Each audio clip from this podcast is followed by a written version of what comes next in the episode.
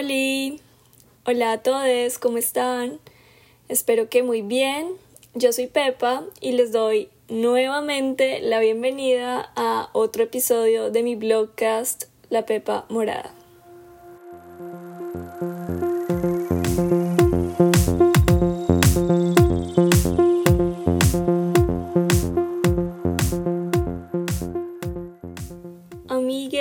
Quiero agradecerles a todos los que se han suscrito a mi podcast en Spotify. Mil gracias, qué lindos. Eh, agradecerles como siempre por escucharme, por compartir los episodios. Me, me llena el corazón saber que me escuchan, eh, leerlos, leer lo que opinan. De verdad, mil, mil gracias. Hoy quiero hablarles de un tema que de alguna manera es como la continuación de, mm, del episodio pasado. Eh, y como ya leyeron el título, pues hoy vamos a hablar de lo que es comenzar de ceros. Vamos a hablarlo eh, muy desde mi perspectiva, compartiéndoles algo de mi experiencia me encantaría que me compartieran su experiencia sobre las veces que han comenzado de ceros. Yo sé que a lo largo de nuestra vida y constantemente vamos comenzando de ceros y amaría que me lo compartieran ya sea aquí en, en Spotify o en YouTube o en mi Instagram donde quieran porque saben de cada experiencia creo que uno siempre aprende algo.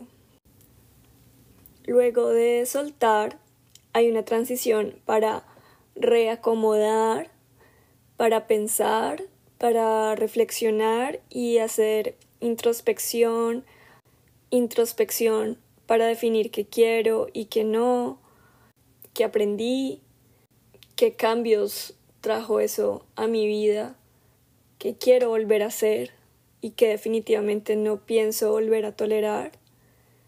Eh, o bueno, al menos así lo hago yo. Y luego de este proceso de transición, la vida comienza a acomodarse y estás liste para comenzar de ceros. Entonces, eh, atraviesas un poco la incertidumbre y la incomodidad que deja el soltar, como estar en ese limbo en el que no sabes hacia dónde vas, pues a eso es a lo que yo le llamo comenzar de ceros.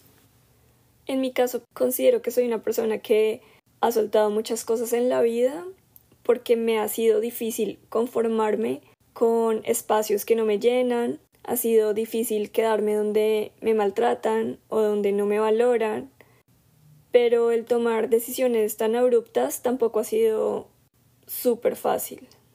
Me ha tomado crecimiento personal, me ha tomado sentir mucho, mucho dolor, eh, me ha tomado salir de mi zona de confort, enfrentarme a miedos y escuchar a mi corazón a las malas. Durante mucho tiempo me hice la sorda por miedo al que dirán, a quedarme sola, a no tener un plan, em, a sentirme incapaz, a sentirme insuficiente, cosas que creo que les nombré en el episodio anterior. Mm, por ejemplo, de profesión yo soy publicista y ejercí esta profesión durante casi siete años pero desde que estaba en quinto semestre, si no es que fue antes, em, yo sabía que no quería eso para mi vida.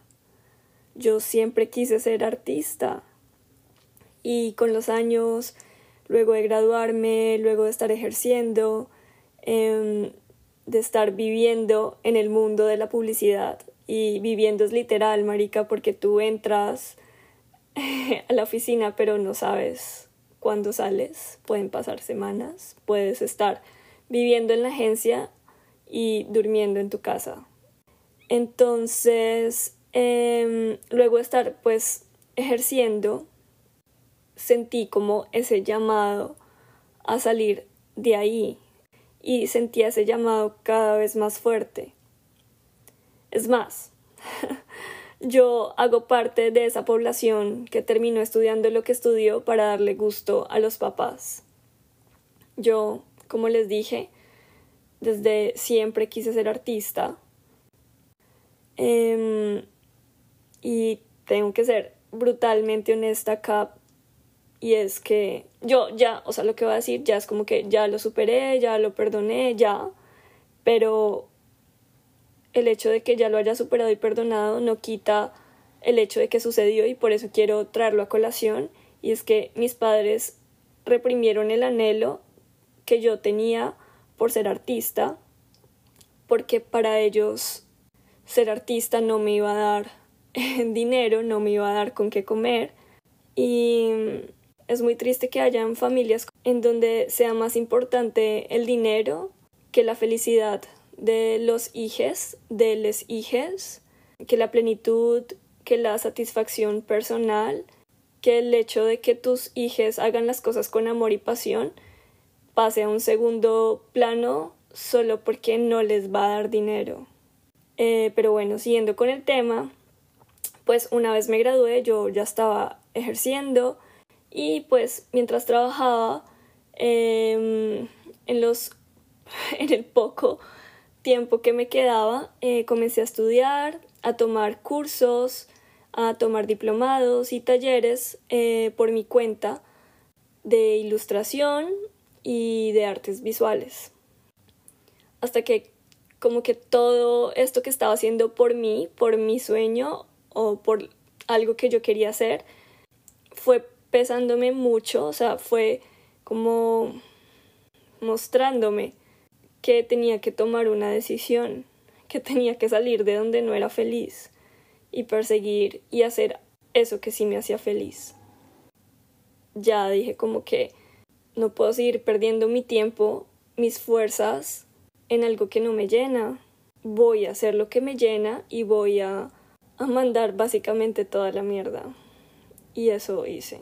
Renuncié, cagada del susto, y salí corriendo, básicamente del mundo de la publicidad, porque siendo honesta, siempre sentí repulsión eh, por lo hipócrita pretencioso y conveniente que es este mundo.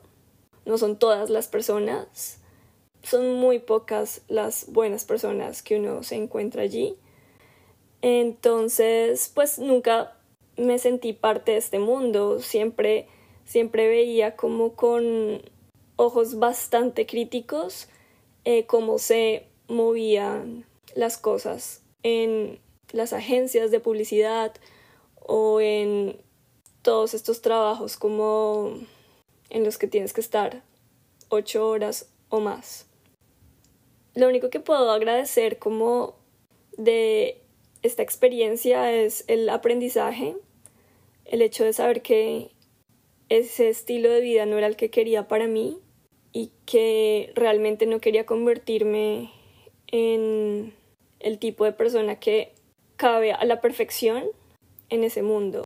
Em, pero bueno, eso será otro tema que me encantaría hablar más adelante. Y pues luego de renunciar, adivinen que tomé la decisión de comenzar de ceros. Luego de tener una carrera, de tener un trabajo estable, nada, salté, me fui. Obviamente me dio miedo, de hecho aún siento miedo, el miedo no se va, pero la felicidad que siento cada vez que hago algo que me gusta, cada vez que hago cosas con mi tiempo que me gustan, independientemente si tienen o no retribución monetaria. Obvio, el dinero es importante, claro que sí, pero la satisfacción de recibir dinero por algo que te gusta hacer no tiene precio, no es fácil. Sigo descubriendo y averiguando cómo hacerle, pero ya no soy infeliz. todo esto lo vale porque es algo que me, que me mueve por dentro. Creo que soy una persona a la que le gustan los cambios, a la que le gusta evolucionar, el ir de aquí para allá. Creo que soy una persona muy dinámica. Me cuesta etiquetarme solo con una cosa, identificarme solo con una cosa. No es lo mío. Sentir que pertenezco a algún lugar no es lo mío. De hecho, siento que, que mm, eso es probablemente lo que explica por qué decidí migrar. Y bueno, con migrar viene de nuevo el comenzar de ceros.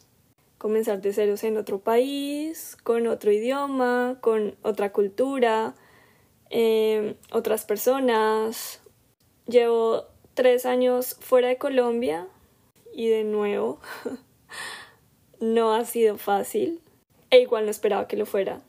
Pero todo lo positivo y lo negativo, absolutamente todo ha sido aprendizaje. Ha sido crecimiento personal, como no se imaginan. Eh, ha sido reconocimiento de mí misma.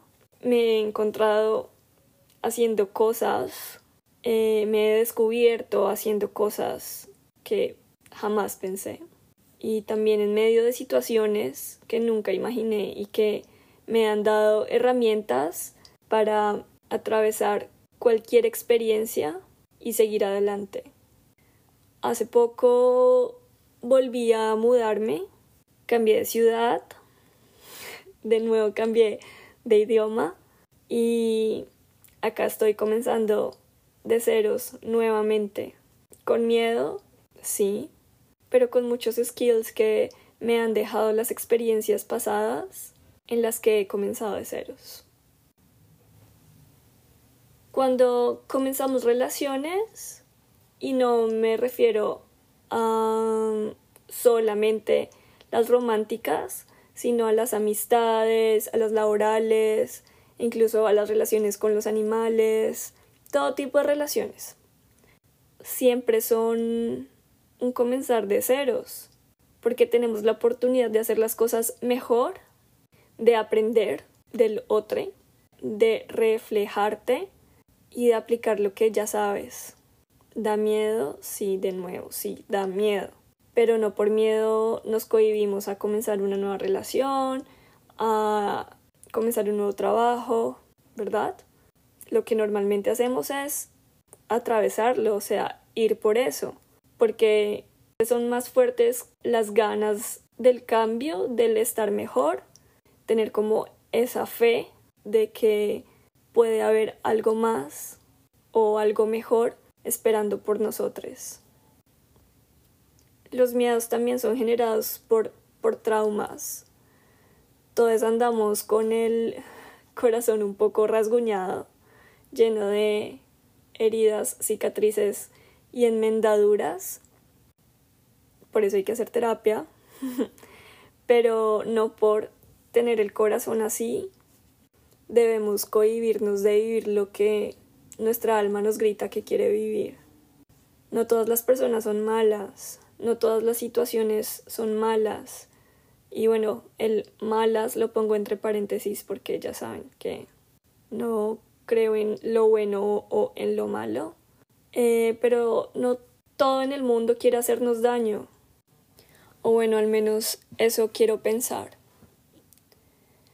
Em, si se ponen a pensar, comenzar de ceros tiene su belleza. El comenzar de ceros viene cargado de esperanza, de anhelos, de deseos, de sueños, de propósitos. Eh, yo lo veo de esta manera y voy a hablarte a ti así como directamente. Haz de cuenta que vas a pintar un cuadro. Y tienes un lienzo en blanco, piensa en el lienzo como el hecho de comenzar de ceros. No hay nada, está vacío, no sabes qué pintar, tienes miedo de dañarlo, tienes miedo de hacer algo feo o de que lo que vas a hacer no le guste a los demás, también puedes tener mucha ilusión por ver qué va a pasar o cuál va a ser el resultado final. Y pueden pasar un montón de pensamientos eh, por tu cabeza. Pero, ¿sabes? No importa, porque es tu lienzo. Y allí tú vas a pintar lo que tú quieras, como tú quieras, con los materiales que más te gusten. Es más, este lienzo puede ser del tamaño que desees, puedes invitar a otros a pintarlo, puedes usar tus colores favoritos, puedes cometer errores, claro que puedes cometer errores, pero en el proceso te das cuenta que puedes enmendarlos o te das cuenta que quizás puedes hacer que ese error sea parte de la obra. Y lo que sea que elijas hacer con ese error ya te habrá dado una lección para uno, no volver a repetirlo en otro lienzo o dos, tal vez te queda gustando el error porque resulta que no era un error, sino que era parte, no sé, de tu sello personal, parte de ti. Y una vez terminas con tu lienzo, te das cuenta que no había nada de qué temer y que los pensamientos que tuviste inicialmente no todos eran verdad, porque finalmente ganaste, tienes tu cuadro pintado como tú querías, con los materiales que tú querías, de la manera en que tú querías. Y al darte cuenta de esto, vas a querer pintar un nuevo lienzo y vas a atreverte a comenzar de ceros nuevamente, con menos miedo y con más herramientas. Comenzar de ceros es una manera de evolucionar, de retarse, de autoconocernos y de reconocernos. Yo quiero animarles a que se lancen a hacer lo que siempre han querido, así eso signifique comenzar de ceros. Con creencias limitantes, miedos, lo que sea, pensamientos como el que dirán o la edad o la falsa estabilidad o lo que sea. Recuerden, amigues, que solo se vive una vez y cada día es un muy buen día para comenzar de ceros, para pintar ese cuadro o escribir esa historia. Y esto quiero que lo tomen como una señal. Y bueno, esto es todo por el episodio de hoy. Eh, me gustaría escucharles, leerles porque yo sé que cada quien tiene una historia en donde comenzó de ceros y, y no pasó nada y evolucionó y creció y aprendió. Cada quien en su proceso es una tesa, es un teso y amaría que lo compartieran conmigo. Mil, mil, mil gracias por escucharme. Eh, ya saben que me encuentran en diferentes plataformas estoy en Spotify, siempre se me olvida, bueno, YouTube, Spotify, eh, Google Podcast, Apple Podcast y creo que ya, porque Anchor, pero ahora Spotify, eh, supongo que compró Anchor o lo que sea, no sé, pero Anchor y Spotify ahora es lo mismo. Entonces, bueno, ahí me encuentran. en Instagram también, arroba Pepa Moncada. Eh, no olviden compartir el episodio, no olviden eh, suscribirse. Gracias, gracias, gracias. Les quiero. Bye.